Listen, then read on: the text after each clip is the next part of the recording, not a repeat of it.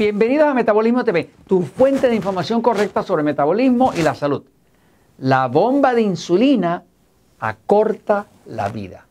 Yo soy Frank Suárez, especialista en obesidad y metabolismo. Quiero hablarles hoy, porque me han hecho algunas preguntas sobre la bomba de insulina. Eh, se ha ido poniendo de moda en muchos países el uso de la bomba de insulina. La bomba de insulina se ha utilizado mucho para los diabéticos tipo 1, que son los que no producen insulina, que tienen que ponérsela continuamente.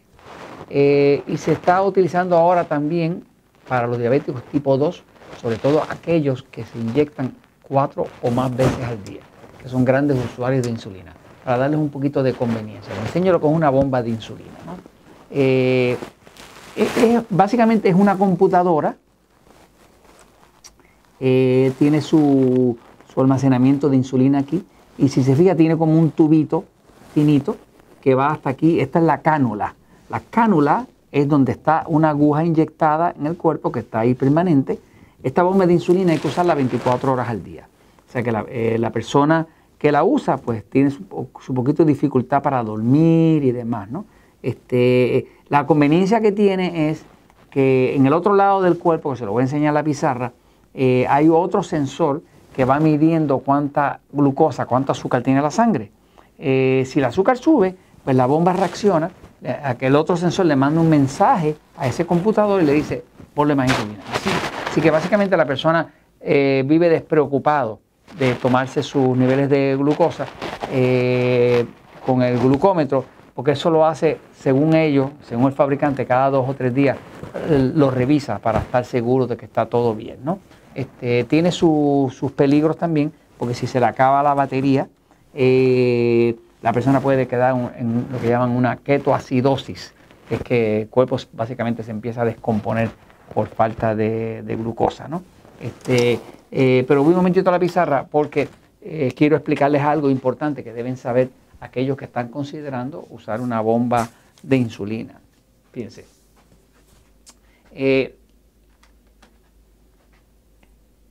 La bomba de insulina funciona a base de que eh, aquí está como el computadorcito, ¿no? La bomba como tal, y eso tiene su cablecito, su, eh, su conducto que llega a la cánula. En la cánula, por ahí es que entra la insulina, que está la, eh, la aguja que permite que entre. Ahora, acá tiene un sensor al otro lado, que se pone al otro lado del abdomen, que es un sensor que lo que hace es que envía una onda de un mensaje electrónico que va así y llega hasta el, sensor, ¿no? Este, que le va diciendo cuánta glucosa tiene la sangre. Así que este mide y le manda mensaje al computador y el computador inyecta, ¿no? Y a base de eso, pues la bomba de insulina se está usando mucho para los diabéticos tipo 1. Tipo 1, ¿ok? Tipo 1 son esos diabéticos que, tienen, que no tienen eh, un páncreas que funcione bien y han usado esta solución. Tiene un costo esa bomba entre 4.500 a 6.500 dólares. Eh, algunos planes de los planes más, eh, más poderosos pues lo pagan, ¿no? Pero la mayoría eh, lo tiene que pagar la persona, ¿no? Cuando hay un diabético tipo 1, sobre todo un niño, pues la bomba puede llegar a ser una conveniencia porque en un niño es un poco difícil que el niño se tome su propia glucosa, ese tipo de cosas, ¿no? Este, ahora, Últimamente se está promoviendo mucho para los diabetes tipo 2, sobre todo aquellos diabéticos tipo 2 que utilizan cuatro o más inyecciones de insulina al día.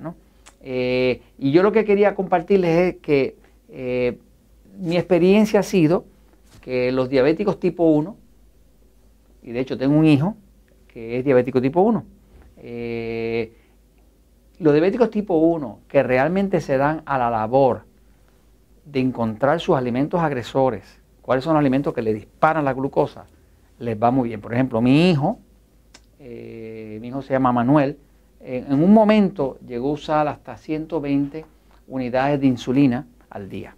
Como diabético tipo 1, obviamente su páncreas no funciona bien eh, o no funciona, o funciona muy, muy poco. ¿no? Pues 120 unidades de insulina es muchísimo. ¿okay? Eh, buscando alimentos agresores, usando la dieta 3x1 y buscando alimentos agresores, encontró eh, como seis alimentos agresores. Eh, recuerdo que uno era el cacahuate, el maní, otro era eh, los lácteos, o sea, el queso, los lácteos, otro era el maíz, que es un agresor fuertísimo para él, y así fue encontrar el, el trigo, el, pan. Cuando removió esos seis agresores, logramos que el nivel de insulina que necesitaba al día bajara de 2, de 120 a 12. 12 unidades al día. su endocrinólogo, el especialista en hormonas que le atiende, le dice, mira, yo nunca había visto un diabético tipo 1 que pudiera sobrevivir con dos unidades al día. Está acostumbrado a que siempre son grandes cantidades, pero lo que eso quiere decir que si, uno elimina, sus alimentos agresores, que son los que disparan la glucosa al cielo, pues este, uno puede vivir con muy poca insulina no está subiendo la glucosa tanto. Ahora, lo que quería compartirles es que ya se sabe, se sabe que la vida de un diabético, yo quiero que mi hijo viva. ¿eh? Eh, tengo tres bellos nietos con él, eh, quiero que viva, quiero que viva muchos años. Está comprobado que hay una relación inversa entre uso de insulina y vida de un diabético, tanto para el tipo 1 como para el tipo 2. En mi libro a Diabetes sin Problemas le estoy exponiendo eso. Está comprobado científicamente que mientras más insulina use un diabético, menos vida va a tener. O sea que eh, más unidades de insulina, menos años de vida. Comprobado, ¿ok? Eh, por lo tanto, una forma de extenderle al diabético la vida y la salud es haciendo que use la menos insulina posible. Por lo tanto, la bomba es una forma de acortar la vida. Así que si la persona depende de una bomba, pues va a comer lo que le dé la gana, eh, la bomba sigue metiendo insulina y le está cortando la vida. Ahora, hay un estudio que se hizo eh, por un instituto muy famoso en Estados Unidos, que se llama el, Joslin Diabetes Center, el Instituto de Diabetes Joslin. ¿no? Este estudio se hizo en el 2008, un estudio fascinante, y demostraba que el uso de insulina afecta la longevidad y afecta también el envejecimiento. Lo que se descubrió es que hay la parte genética, es hay un gen, o sea que todo el cuerpo tiene sus genes, ¿no? Que determinan eh, eh, factores genéticos o propensión más a ciertas enfermedades y demás, ¿no? El, un gen que es el SKN1, eh, ese gen es un gen que cuando está bien activo extiende la vida. Extiende la longevidad y cuando está bien activo eh, reduce el envejecimiento. ¿Qué pasa? Que ya se descubrió que la insulina, la insulina suprime este gen, lo suprime. Cuando lo suprime, te corta la vida y te envejece más rápidamente. Pero ya se sabe exactamente cuál es el gen que lo hace. Ahora, este doctor que dirigió ese estudio, que es el doctor Keith Blackwell, ¿no? descubrió también que hay otro gen en el cuerpo humano, que es el gen DAF raya 16. Los genes pues son billones de ellos, le ponen mm, siglas así para identificarlo. Ese gen DAF raya 16 es el gen que le da al cuerpo la resistencia al estrés. Cuando ese gen está bien activo, el cuerpo tolera mucho estrés pero también el gen que, hace la supresión de los tumores. O sea que si hay un cáncer, el, gen que hace que se suprime el tumor canceroso es el, el DAF16. ¿Qué pasa? Cuando se aumenta la insulina, resulta que este gen se suprime.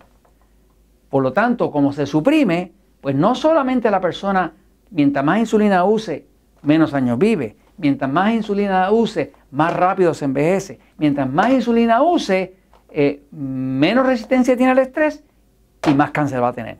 Entonces, eh, es importante saber que la bomba puede ser una ayuda para un niño, sigue, que no puede calcular nada, me sigue, que no necesita algo automático que le, que le mida eso ahí y le reduzca la glucosa. Pero mientras más insulina es una persona, menos años va a tener más envejecimiento va a tener, menos resistencia al estrés y más supresión a los tumores. Así que menos supresión a los tumores. Así que eh, eh, no hay nada gratis en esta vida.